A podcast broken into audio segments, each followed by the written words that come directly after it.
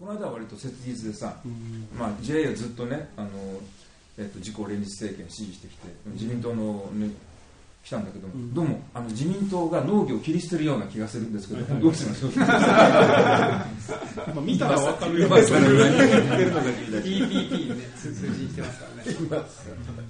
切り捨てる気でしょうかっていうからそれは切り捨てる気なんじゃないですか。どうしたらいいんでしょうか。どの政党に一体これから支持したらいいんでしょうか。分かんないけどもどまだねとにかくでもずっととにかく延々とそのその時のあの政権政党にとにかくししがみついていくっていうことがもう自分たちの荒い性となっているので、今更政権政党以外の与党以外のところと連携していってなんか政策協定するとかねなんか新しい農政考えるとかいうアイディアって全く湧いてこないんだよ、うん、ただ自民党にすがるしかないんだけども自民党から足毛にされてるからでどうしましょうって言われたからさそれを俺に聞きに来る。4人ぐらい来たんだよ。その農協新聞の結構偉そうな方ですあとあ学者の人も来たの、俺に聞きに来るからさ、だからさ。逆に野党に挨拶に行った方がいいんじゃないかと思います。民主党とかね、共産党と、共産党なんかだって多分ね、農政部門ってあると思うんだよね、でどうやって農業をね、日本の、まあ多分自給自足とか、どうやってやっていくのかって考えてると思うんだけどもさ、もう JA もね、そこら辺のところにさ、あの自分たちにとって、まあね、これ日本の農業にとって良いと思う、もし思いつがあるんだったらさ、それを実現してくれる政党を探して、そこと連携してね、政策実現していけばいけないんだけどね、自民党についてともう、足にされるだって、今都市制度だからさ、完全にね、自民党って。それは経団連とべったりな以上は、やっぱりその、農業ってそこまで効率のいいもんじゃないんですよね、その少人数であの高い利益を得れるみたいなもんじゃないから、どうあがいたって、やればやるほど面積広げるとかそんなことになって必ず人も増えていくし、うん、生産性が低いからものすごく。めちゃくちゃ低いです。そうなんだよ、うん、農業の一番いいところっていうのは、生産性が低いってことなんだよ、つまりあのね一つの仕事をするのに100人いる。1人一人でできる。100人いるのを生産が低いんだけどもさこれ雇用の拡大って言ったらさ一つのタスクをするのに100人かかるっていうのはさ本当に必要率下げるんだよねでずっと日本の、ね、農業っていうのはさ完全雇用を実現してたんだよ、うん、本当に。そうですね。いやだから僕あのよく言う強い農業っていうのは大嫌いというか、うん、バカじゃないかって思って。も生産性上げるわけだからさ、はい、結局ね誰もいないと、うん、その広いところにね機械が全部管理していてっていうね、はい、せいぜいなんかまあその、ね、自営農がみんなあの没落していってサラリーマンになったらさでもサラリーマンになって農業やってるってさそれは濃度でしょ、うん、自分のいわゆる濃度資本がなくなっちゃってるわけでさ資本を持たずに売るものとしては賃労働しかなくなってる人たちが自分の持ってる農業技術で農業をやっていてでお給料もらってるんだったらさそれは小作農への転落というかもう濃度への転落でしょ、うん、それが強い農業っていうでしょ、しかもなんかそういう僕大型化とか要は今まで土地関係でこう細かく区分けしていたものを徐々にあの仕切りをなくして広くして1個の面積でまとめてできるようにとかいうのをどんどん合理化合理化ってやろうとしてるんですけどいやいやもうそういうことをあの大きい機械であの1人当たりたくさんの面積やれるようになったら強い農業になるっていう幻想はあの例えばロシアに行ったら、地平線の果てまで農地なわけですよね、あの本当にこの自動車の日本の車道4車線ぐらいの機械がドガーっていってこれが多分強い農業であ大規模農作であってじゃあそれが日本で果たせるのかっていったら、こんなに山間地の多いところでは、もう全く通じないモデルやと思うんで、もう全く現実的じゃないことに対してアプローチしようとしてるっていうのは。まあそんなこと気づいているはずやねんなと思うんですけど、ね、今その農業にやっぱ進出してっていうのはやっぱ福祉の分野ですね、うん、農福連携。農福連携？っていうんですけど農業と福祉で連携してやっていこうと、まあ、さっきの生産性の話で生産性低くして、うん、えー、人の仕事を作ろうと、うん、で人の仕事を作るっていうのは、まあ、そそのえー、お給料だけで生活していくとかそういう話じゃなくてやっぱり働くっていうのは生きがいにつながるとか、うん、社会とつながれると。だから、まあ、その人の存在っていうのが認められるっていう部分がベースになってるんで,、まあ、でそれって福祉とものすごく近いんですよ、で結局、あのー、まあ、農業もそうですし、いわゆる今世の中でいらないと言われてる生産性が低いいらないと言われてるものっていうのがもう、あのーすべからく福祉っていうものと結びついていってるっていう感じがしますね、僕でもその今実は僕のお茶もあの福祉作業所の人に詰めていただいてるんですね、うん、で前の僕が会社を起こす前に前の中継ぎ組織みたいなところも同じように詰めてもらってた時にその1個あたりの詰める単価を聞いた時にもう僕もその単価よく分からへんけどやっぱもうちょっと上げた方がいいんじゃないかなと思って、うん、もうちょっと上げていいですかみたいな上げますみたいな話をした時に向こうがいやいやそもそも1袋5円で詰めてもらってたんですけどまず5円なんてやってませんと。でもあの他の作業聞いたらやっぱ全然違う作業でも1個2000とかでやってもらっててとかっていうのがあってちょっとそれは完全に農福連携という名の労働力の搾取になってるのは良くないと思ってて僕はやっぱり目指すところは最低賃金を取ってほしい、そうした時にあの言ったら最低賃金を取ったら逆に農福連携で福祉の人がそこに飛びつくとかいうよりも誰が来たっていいやんという形を取れればなと思ってなんか値段を結局話聞いてその作業賃を6倍ぐらいに上げたら、向こうがすごい心配するみたいなこう、大丈夫ですかって言ってやってるんですけど、偉いねこう。ね野村君。6倍に上げた。まあ、あまりびっくりされましたけどそれでも結構自分の中では合理性というか、理屈もあってあの7ヘクタールの茶園は確かに僕一人で構えるにはめちゃくちゃでかいといえばでかいんですけどじゃあお茶産業例えばお茶産業を揺るがすようなサイズとかではないんですよね、うん、地域の産業を1個揺るがすようなサイズとかではないサイズ感なので。じゃあそこに自動化しようよとかって機械を5600万の機械入れましたっていうのと福祉作業所の人にその6倍の値段で年間定常的にやってもらう。しかもものすごいでかい機械やったら1回動かすのに1万個作らな効率が上がらないとか、年間丸ずっと動かさないと効率が上がらないとかあるんですけど、いやちょっと10個やってくれとかちょっと100個やってくれとか、オンデマンドでやってくれてあのしかも500万の機械やったら機械がバーンって壊れたらそのダウンタイムであの何日間もロストする修理の人も来て、その時に修理代何十万もかかるとかいろんなことを考えた時にこの人たちに作業を覚えてもらって、うん、いいんですかこんな値段でありがとうございますって言って10個100個オンデマンドにパンパンってやってくれてさっと返してくれるっていうのと本当はどっちが経済性あるのかとかいうのも、実はみんな機械化こそが、あの大規模にすると機械化こそがあのなんかコストカットみたいなイメージがあるんですけど、うん、小規模とかものすごくロットの小さい世界でやった時は、うん、実はなんか人件費に転換した方がよっぽど小回り効くんじゃないのっていう、うん、そのサイズ感が多分どっかにあるはずで、だから小規模で商売やるときになんか機械入れなあかんって思い込み嘘なんじゃないかなとは思ってますけどね、だから一応そこもなんかちょっと勘案してというか、は思ってます。だからまあこれぐらいでいけるかとかいう落としどころで測ってるんですけど、ということでまあそんなことで はいえいえあの、まあ、野村さんの、えー、お話を聞いていただきましたけど、はい、まあ、ちょっと今日のマルシェの出店者の人たちもいるので、はいはい、その方々に感想を聞いて、うん、でまあ、えー、第2回の外部館マルシェにも向けてどういうふうにして楽しくやっていくかやっぱりその外部館マルシェっていうのがあることでみんな一つ、まあ、集まれる。でまた自分の持ち場に帰っていくみたいなこの循環ができたらいいなというふうにも思ったりしてるので、うん、ちょっと感想っていうのを聞きたいなと思ってじゃあそっちの参加者に。はいあの美味しいお酒を振る舞ってくれてあ先生はい。小松原君はい。あ小松原と申します、はい、今日はありがとうございましたっと今先生に飲んでいただいているのがえっと、去年、えっと、お米作り2年目でお酒作り3年目で作ったお酒なんですけど、えっと、先ほど野村さんおっしゃったように僕も、えっと、朝来市兵庫県の朝来市に住んでいます。そしてえっとまあ、野村さんの口車に乗っていったわけで。すでも あの後悔とか全くしてなくて。でただ僕の場合は、えーと、大学出てすぐというか社会に一度も出てなくて、えー、いきなり行ったので仕事っていうのはどういうものかとか社会っていうのはどういうものなのかとかっていうのも分からず何も分からずっていう感じで行ったので、えーとまあ、それが良かった部分もあるんですけどその中でうんとそうですね、まあ、先生のゼミには大学時代に行かせていただいていてその時にも先生に就活しちゃだめだよって言われたので、就活は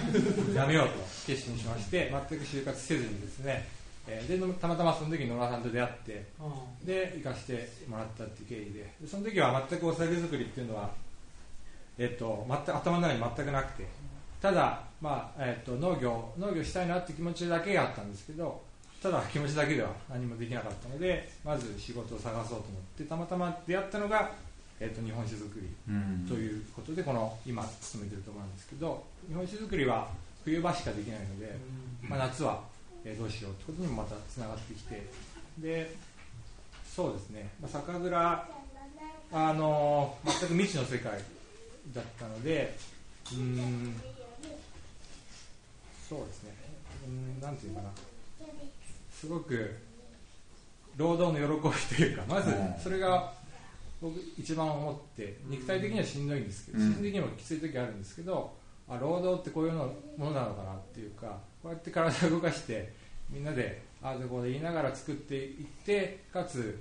まず賃金をもらうっていうのが労働ってことなのかなっていうのを一つ思ったんですね。でうん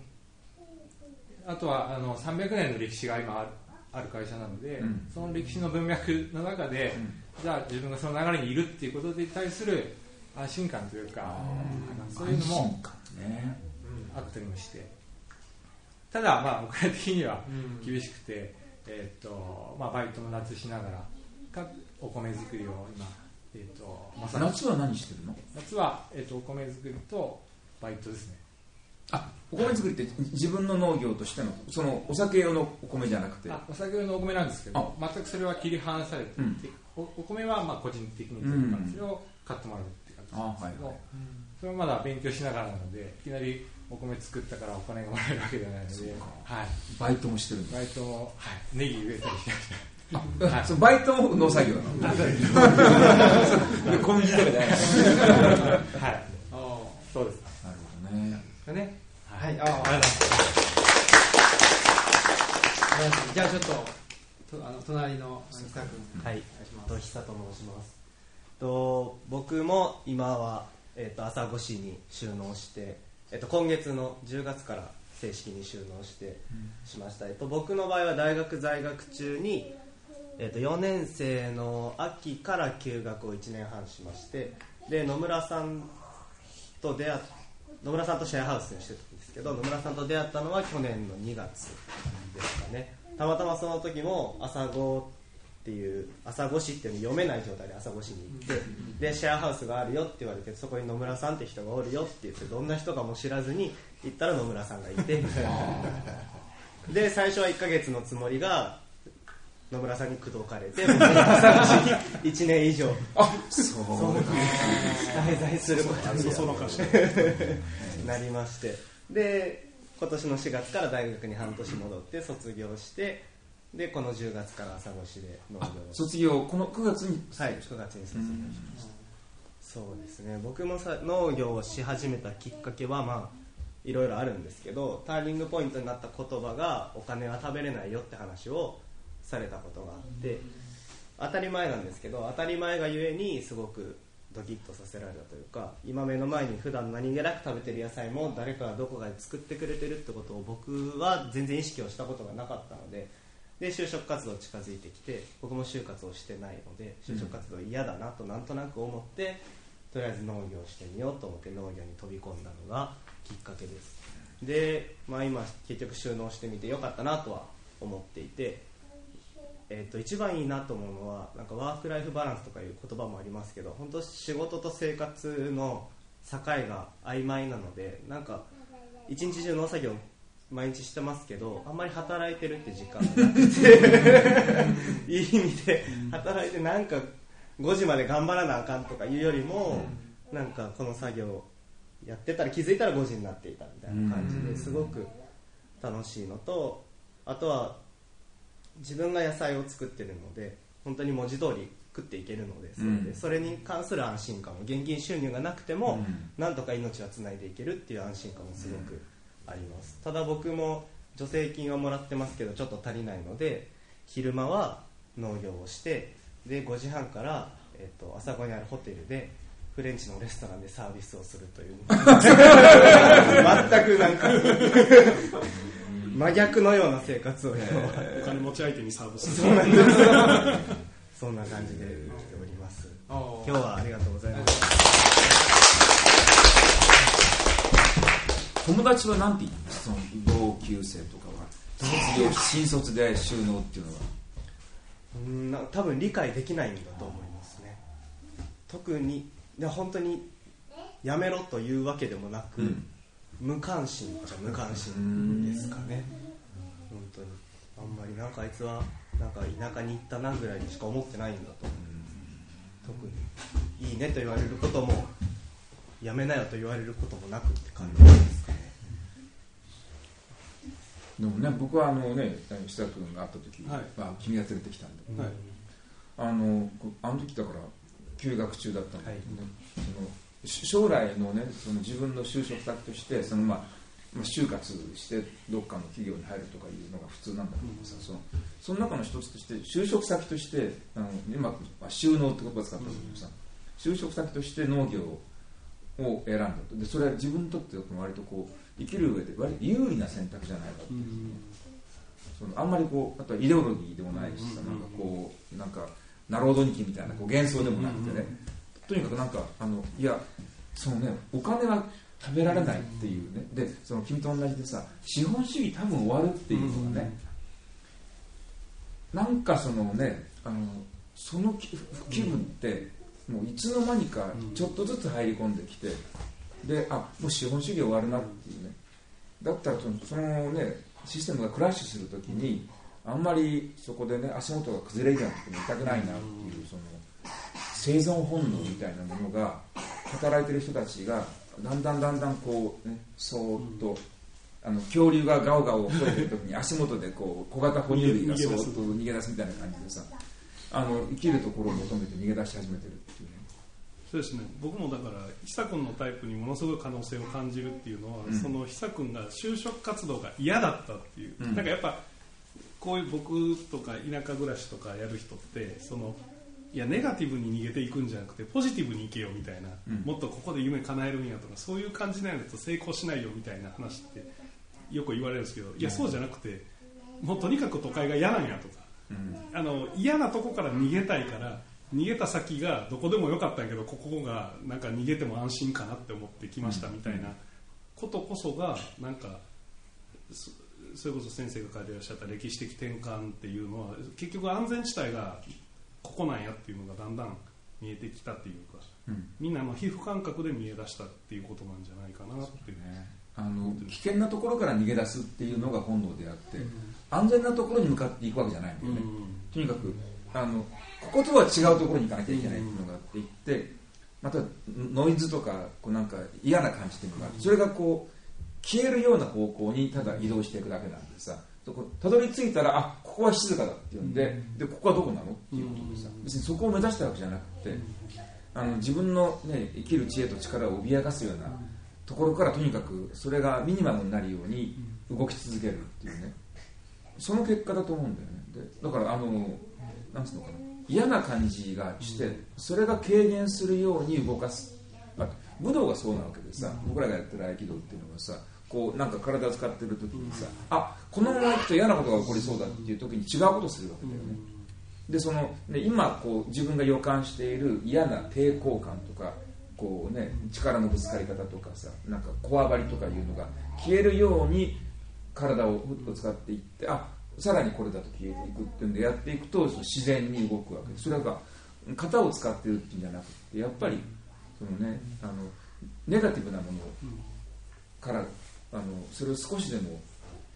小さくしていこうっていうねそのノイズが消えるようにねあるいはものすごく耳が耳を浪するほどアラームが鳴ってるのでそのアラームの音がうるさいのでアラームの音が小さくなるようにこう遠ざかっていくとあここまで来たら消えたっていう、それってだからあの自然なすごくね自然なことであってさでやっぱりだからその動き方の違いっていうのを見てるとアラームが聞こえてる人とまだ聞こえてない人の間にこう振る舞い方にすごく大きな差ができている。で僕が見てると君たちはアラームを聞いてあの見てどこに逃げたかって見てると やっぱ分かるんだけどアラームのね、耳をつんざくようなアラームがだんだん音が小さくなる方向へ方向へっていって、あるところに行ってあこれだったら大丈夫。ところで止まったっていう。ような感じがするんだけどどうなの？そうですね。まあなんか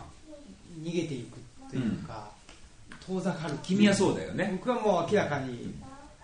もう都会を逃げ出す。そうですね。君の場合競争から逃げるっていうのがあると大きかった。僕はもう競争格付け大嫌い人間ですからね、もうすぐそういうあの言説というか、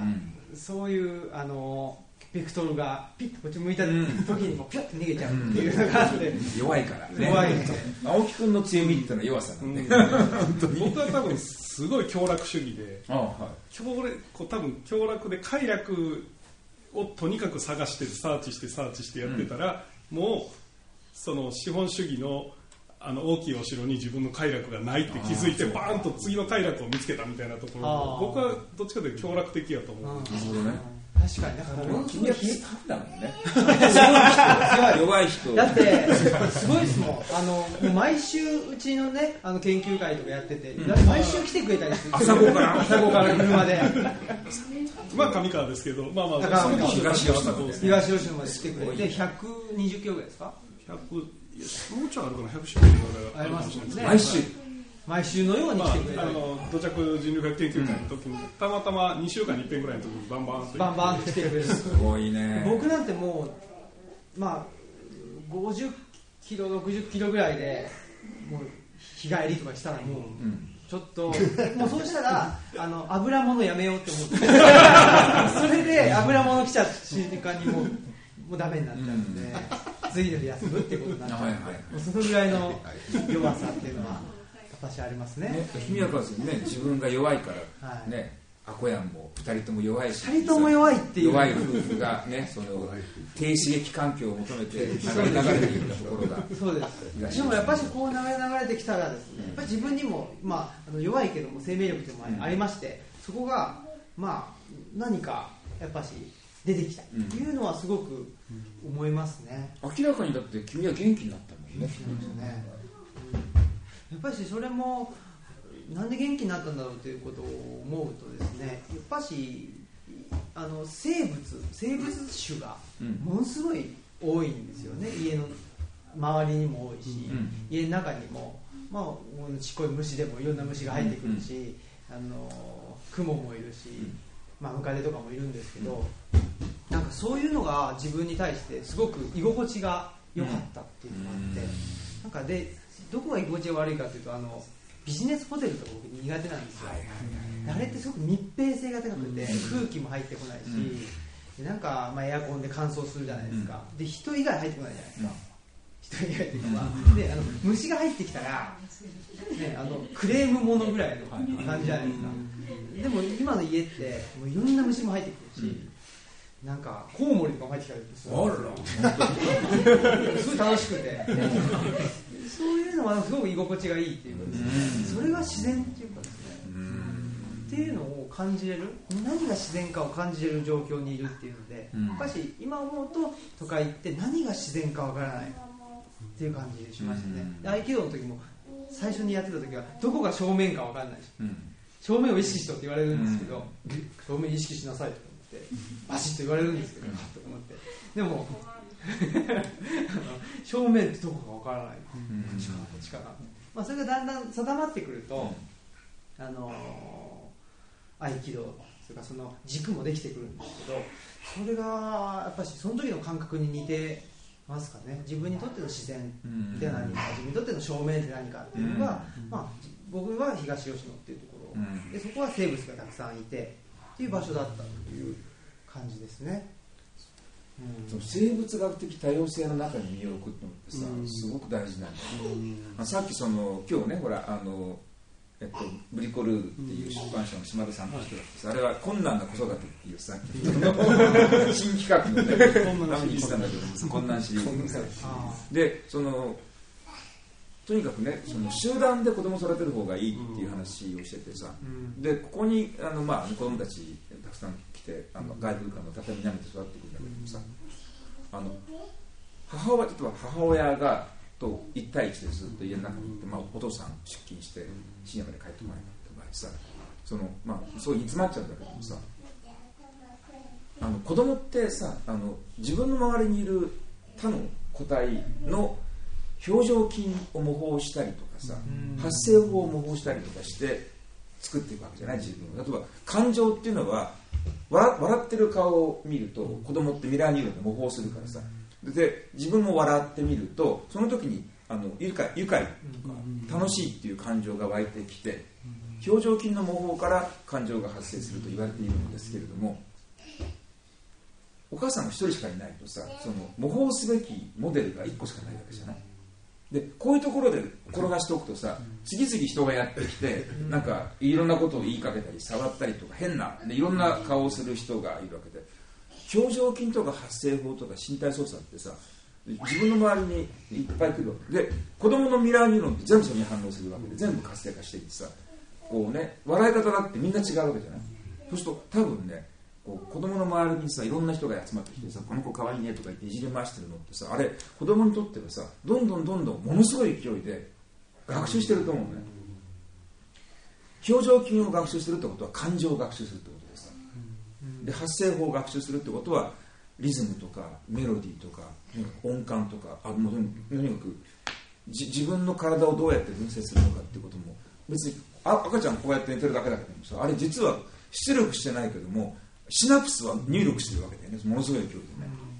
だからその子供を集団で育てるっていうのはさそのお母さんの育児負荷を軽減するっていうような具体的なことだけじゃなくて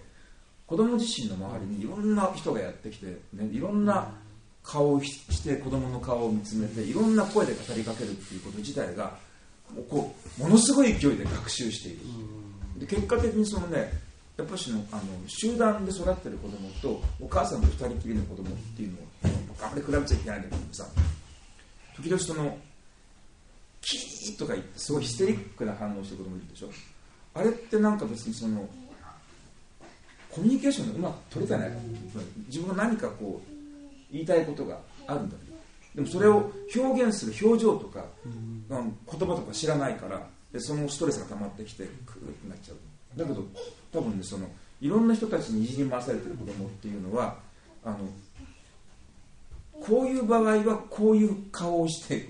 こういう声を出すと言いたいことが伝わるんじゃないかっていうようなことが経験的にこう、ね、割とそのオプションがたくさんあるのでじゃあこれやってみようこれやってみようやってみたらあこれやってみたら自分の気持ちが伝わったっていうんでこのコミュニケーションの成功体験っていうのが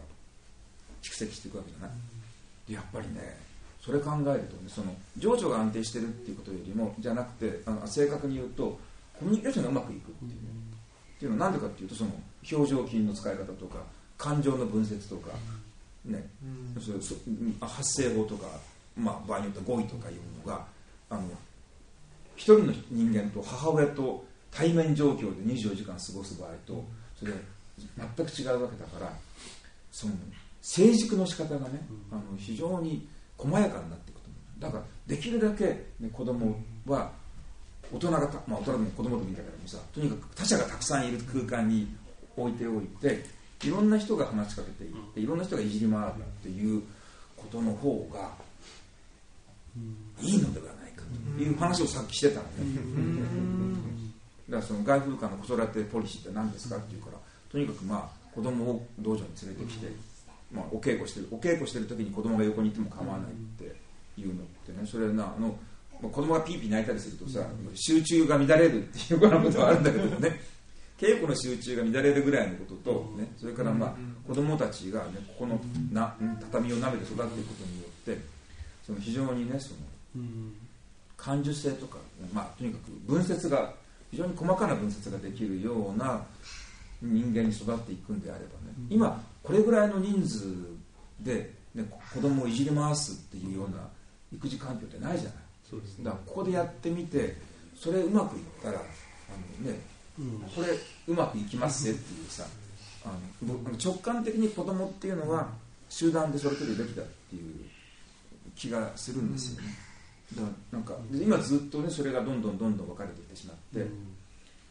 単一家庭が子供を育てていって子供家庭がファクトリーで子供はそれのプロダクツであってファクトリーがどれぐらいきちんと工程管理をしていって良い品質のもので作っていくと良い製品ができるかということを競い合うっていう感じなんだけどもさあの家庭その育成環境をファクトリーっていうふうに考えるのって本当良くないと思う。そう僕もなんか一回まだ上川に引っ越す前に朝来市の総合政策みたいなのにちょっと意見を言うみたいなところの審議みたいなことやったことがあってその時にやっぱりその子育て世代どうやったら子供が増えるかみたいなことを話し合いにした時に多分それはもっと子供を育てやすい環境っていうのは今までっていうのは社会というか経済活動の場だと子供とかお母さんっていうのはすごく分離されてあの働きやすい人が上積みを抽出されてそこでエンハンスしてもっと経済活動を起こせるようにっていうふうにやってたけどもうそれで経済活動伸びるんやったらいいけど伸びないからもっと融合していって職場に子供を連れてきたりとか、逆に言ったら自宅が職場になったりとかっていうようなそういうふうな融合していくっていうのがものすごく大事なんじゃないかっていうことを言ってた時があってやっぱそなんていうんですかねその結局今まではアトム化とかそういう分節することによって個人がお金でできることが多かったんやけどどんどんできなくなっていったら今度はまたみんなが一緒くたになっていくっていう方がみんなにとっていいことが多いんじゃないかなと思っていてだからそれはなんか本当、えー一昔の経済お金がすごく回ってた時代はそれはそれで分節してたら煩わしさもないから良かったんだけども、うん、結局そうはいかないから今度はより良きというかよりあのよりマシな選択として融合を選んでいくべきなんじゃないのっていう話をしたことがあって、まあ、結局置かれてる現状とどうやって機嫌よく過ごすかって言ったらそうなってくるんじゃないかなっていう、うん、どうですかその行政のリアクションは？いやそうするとさっきのね先生のそのあの集中できないじゃないですけど、うん、そんなこあの子供が会議室とかに来たりとかしたらちょ仕事にならんやないかみたいな話を言われたんですけどいやいやでも人口ピラミッドが健全っていうのは、我々よりもはるかに子供の子供のその数が多いっていうことがあるから それは慣れないとダメですよと、うん、あの人口ピラミッドを健全にしたいっていうのはその覚悟をしないと、うん、その辺に子供がいるんですよと、うん、新幹線の中に乗ったら子供と大人の割合が2対1ぐらいで2ぐらいが子供な状態が、人口ピラミッドが健全やなってこうだからすごい赤ちゃんがギャー泣いてうるさーと思ったら、うん、人口ピラミッドが健全やな。素晴らしい、まあ、今日はあの地方移住すみません、えー、いやいやっていうテーマでしたけど、えーとまあ、外風がマルシェではですね、まあ、地方移住関係じゃない方々も、はい、たくさん出店、はい、していただいて。お話聞きたい。そうですね。あのあじゃ田辺さんちょっといいですか？タムさんなんで今日はあんないりこだしなどされてたんでしょう？ねあの、まあ、元は何でかっていうとところから言うとあどこから話すかってことになっちゃうんですけど、まあ、ここの道場で合気道をさせていただいている主婦なんですけれどもここに来てあの学んだこといっぱいあるんですけれども降ってきたことはなるべくできるんだったら受けようっていうのがあってそれで PTA 会長をすることになったんですよ、うん、で PTA 会長をやってる時にこう主婦で何か集まれるのになんかあの野菜っていうと何でもテーマになるんでで講師読むの大変だったら私ができたらいいと思って野菜ソムリエというのになったんですね、うん、でまあ野菜ソムリエやってたんですけど野菜ソムリエをしていると結構いろんな主婦だったり流通の人だったり生産の人だったり集まってくるんですけれどもあの福島であの農業をやっている人ももちろんいますよね。でその原発の影響がどうかっていうことでありますけどまあ、福島の桃を応援しようみたいな会があって、まあ、私は応援かどうかは分かんないけど話は聞きたいと思って、まあ、一人でポッと出かけてで誰も、まあ、野菜ソムリエみんな結構一人で動くんでパッて行ったら隣に座ってた人が福井の方でその人が今後大使だったんです。それで出汁の世界に入ってで今日ここに至るんですけれども。で、まあ、ちょっと話をずっと戻す今日のあれと戻すと20年前はあのテレビ局で経済ニュースやってましてディレクターだったんですけれどもそれで最初東京にいてでその後愛媛に行ってで私はもともと農村の出身でほとんどあの畑をあ、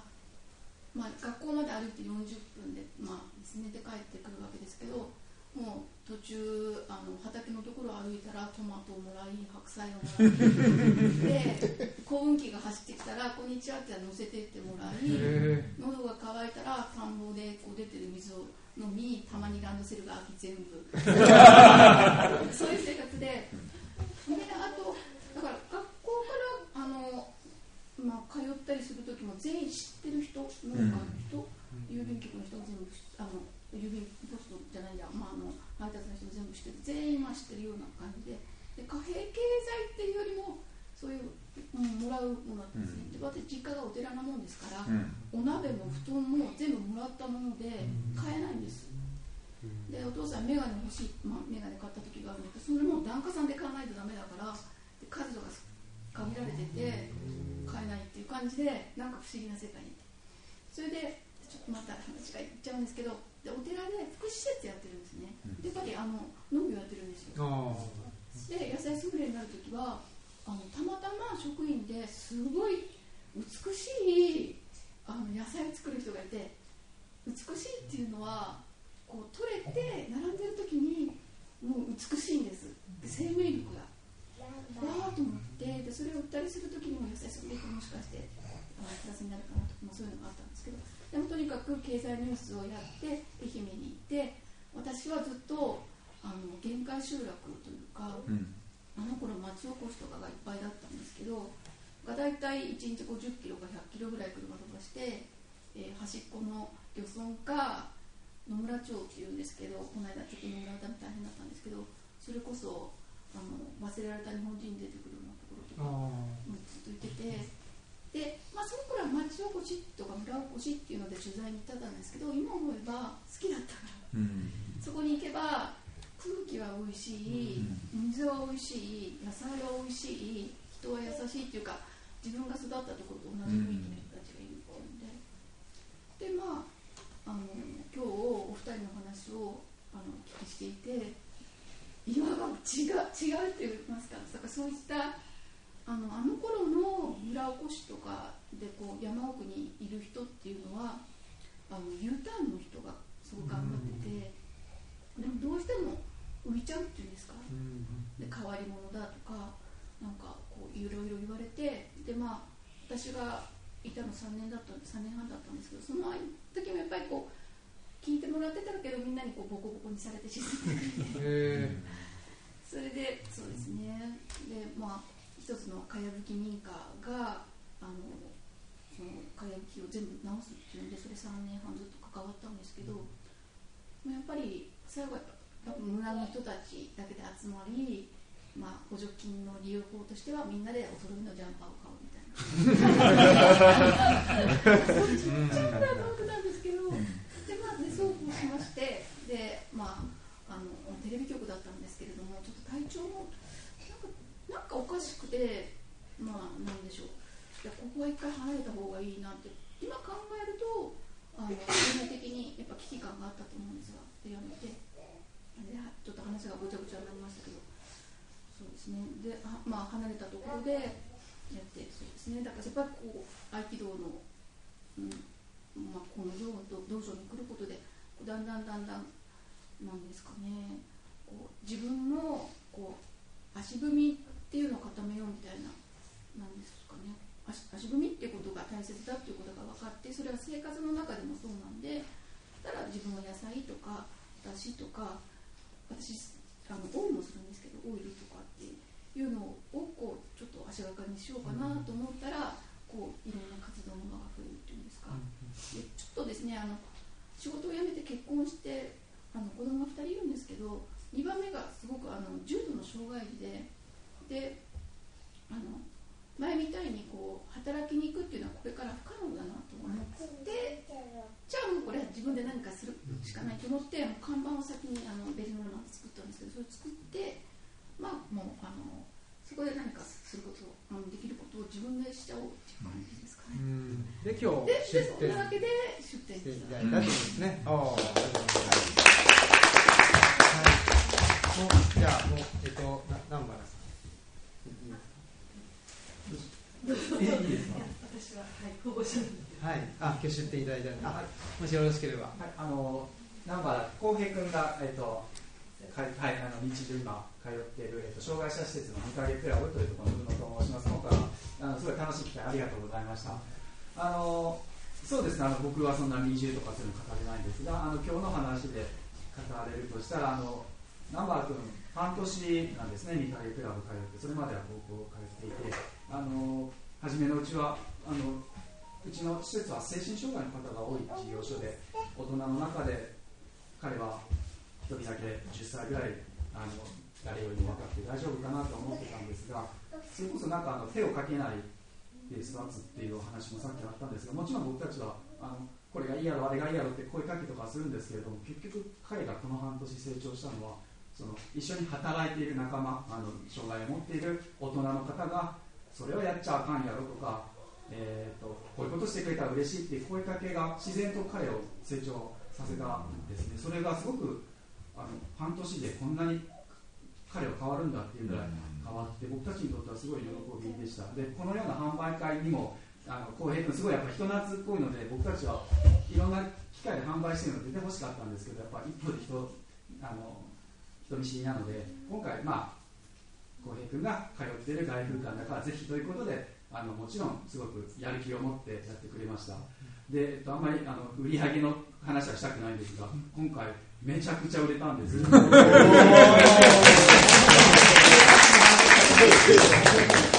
の例えばそのうまく売るとかちゃんと丁寧に挨拶するとか素早く袋に入れるっていうのは全然だ、まあ、だダメというか遅かったんですけどやっぱ彼はそのここでの人柄つながりとかも浩平君が売ってるだから買うっていうお客様がすごく多くて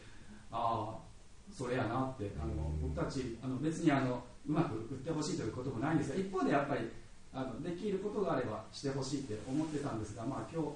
彼の働きっぷりを見たらあの彼のその持ってる力を引き出すのは結局彼だったり彼の周り僕たちにこうなんかいい影響を与えるんだなっていうのを改めて思いましてすごくいい機会でしたのでぜひともまた2度目あれば参加させていただきたいと思います。ありがとうございます。ありがとうございました。えっ、ー、とねあの僕も障害者の方の就労支援っていうのをやってて、でまああのほぼ同じようなあの仕事を携わらせてもらってるんですけど、まあ、さっきもちょっと言いましたけどなんか僕がその内田先生のもとで学んでてで外風館っていうのを内田先生お作りになって。で自分の,、まあそのマイ外風館っていうの欲しいなと言っててそれがまあ今のねあのルチャリブロに近づいて近づいてというかルチャリブロになったわけですけど僕その時全然気づかなかったんですけど福祉の勉強してみると福祉の理念と全くほぼ同じ一致するんですよね。内田先生のもとで学んでたことが、だけどなんで福祉の世界っていうのはちょっと閉ざされた感じがしてさっきの野村さんみたいにもうねあのお給料、まあ、給料とは呼ばずに工賃とか呼んだりしますけど、まあ、最低賃金以下、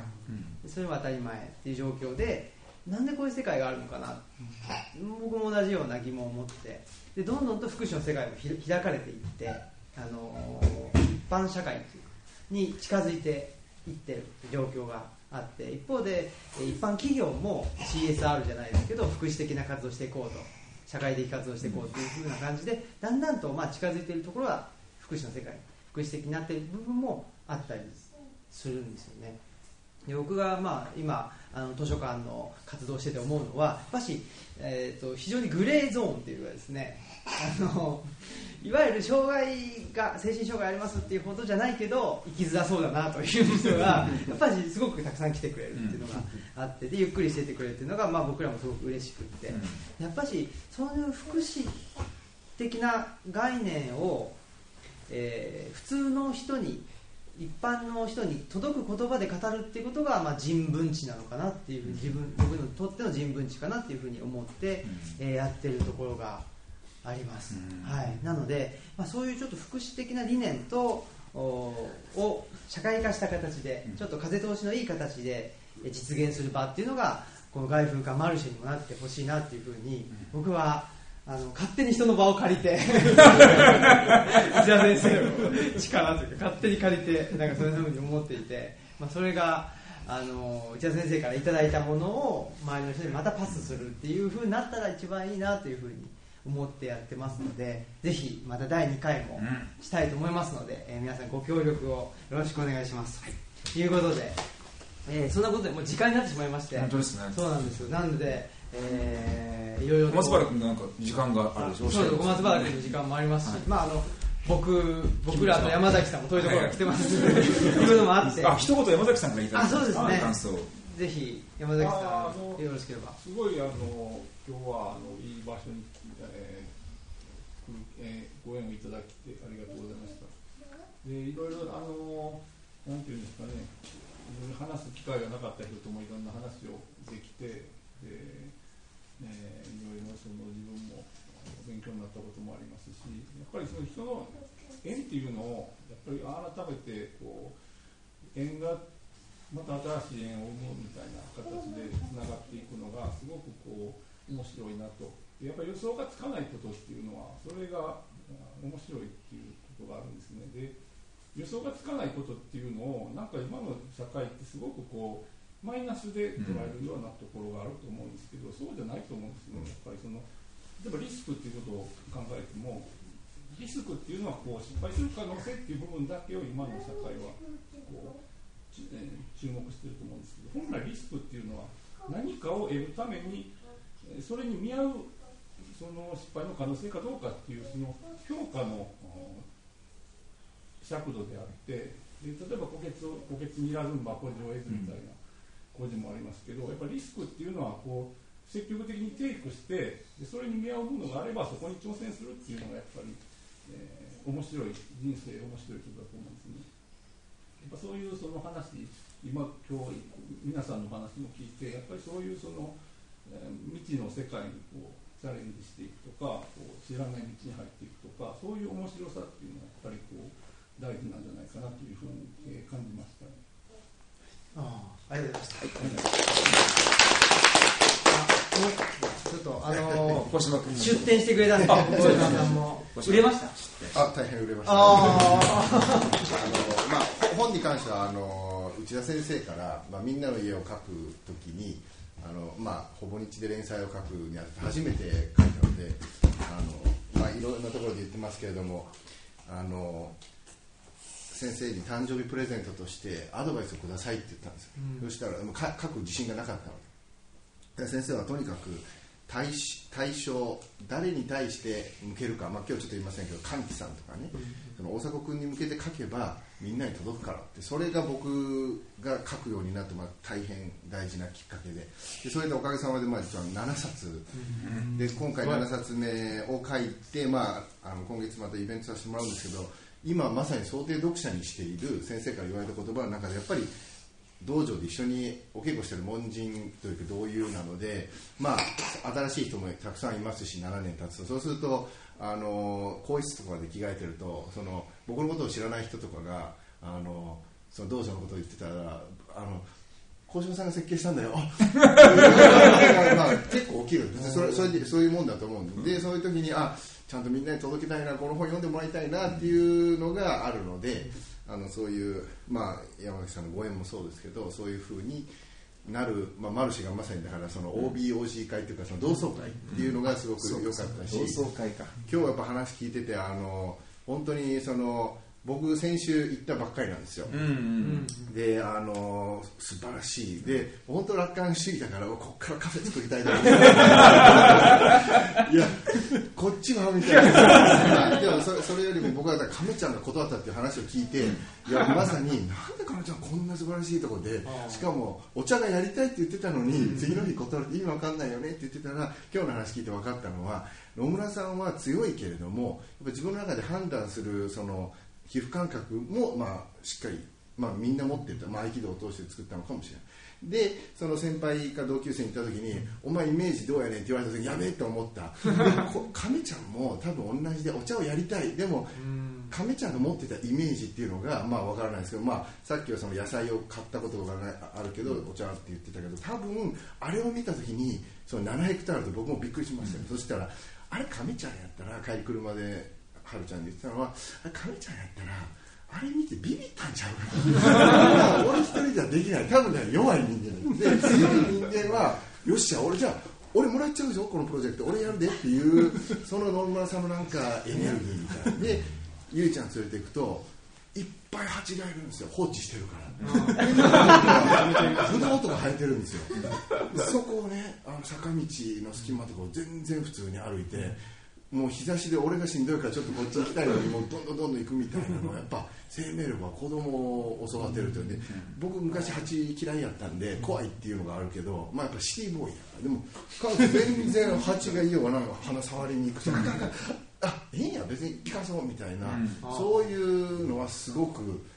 なんていうのかなやっぱその生物の多様性とかそういう場で鍛えられてだから上ちゃんが多分7ヘクタールにビビったんじゃないかなでもまあそういう判断基準をみんながそれぞれに持ってるからでそれが今まで我々は多分資本主義とか交換原理にあまりにとられてこれ対これっていうことばっかりでも世の中いかに先生がおっしゃるようにいろんなことでそれが起きてるってことに気づくとあ農家周りだよね別にだから否定する必要もないし日本の、ね、円を稼ぐことはいいことだけど、そればっかりになったらえ本何冊売れたんだ？そんなことばっかりになるけど、それはどうどうあんまり大切じゃない。もっと大切なことがあるっていうところが、まあ、さっきのリスクの話もそうだしだからその価値観をどうそれぞれが持てるか。でそれが共感し合いながらなんか動いていける、だからまあまさに僕はだから設計者として未知なる予想もしなかったこの道場のキャンバスにみんないろんな絵を描いてるっていう まあ本当に設計者冥利っていうかだからそれにコミットしていく人間が多ければ多いほど、まあ、内田先生がその中心にいて可能になってるっていうことを今日改めてね皆さんと話しながら、あの貴重なだからぜひマルシェも大事なイベントとして育てていく次回はいつ頃覚えてる？早い。早いからね。まあどうしましょうかね。このあの空いてるの昼間ってポコッと空いてるので,、で夜まで空いてるっていうと木曜日。木曜日。焼き芋もあるからね、そうです松原松原松原の。ねいろいろ。あのまあ出店してくれるお店はたくさんありそうだぞと、いうことなので、そうですよね。やっていきたいなというふうにも思いますし、まあ、マルチ大会とかいう時にあの合わせてこっちでみんなが餅を食べてるところでねね。そうですマルチもやってそういうのもいいですよね、うん、いろいろと広がってきますね。はい、あということであのごめんなさい。最後に宣伝していいですか？すみません。あのオムラジトホンっていう第1回目鴻島さんに出ていただいたイベントなんですけど第3回が今週土曜日にあります。えー、でゲストがなんとさっきも名前出ましたけど歓喜さん。あ歓喜直人。そうなんです。であのチームで力を発揮するっていうことで、まあ、やっぱし、まあ、あのどんな場面でもですね強い人でも弱い人でも、ね、やっぱし一人じゃ何も仕事はできないし何も自分の自己実現っていうんですかね自分のやりたいことっていうのはなかなかできないっていうんでじゃあどうやって周りと連携してやってたらいいのかっていうことについて、えー、歓喜さんの知見を教えを賜ろうというふうに思っておりますんで、えー、ぜひもしよろしければまだ残席ございますんで13どこでやるの、えーと、奈良県大和郡山市奈良県か、はい、すごいところあのー、この辺から行くのは大変だね。どうやって行ったらいいんでしょうかねこの辺から。は車でしょ車でしょうか。でも電車で JR のね、えー、JR と近鉄。近鉄も両方行けますね。はいあります。はい。そうです、っていうんでぜひ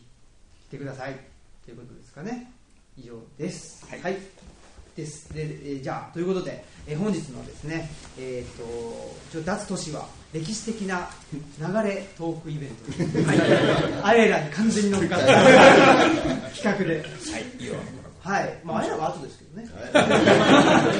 はい、ということで。ありがとうございました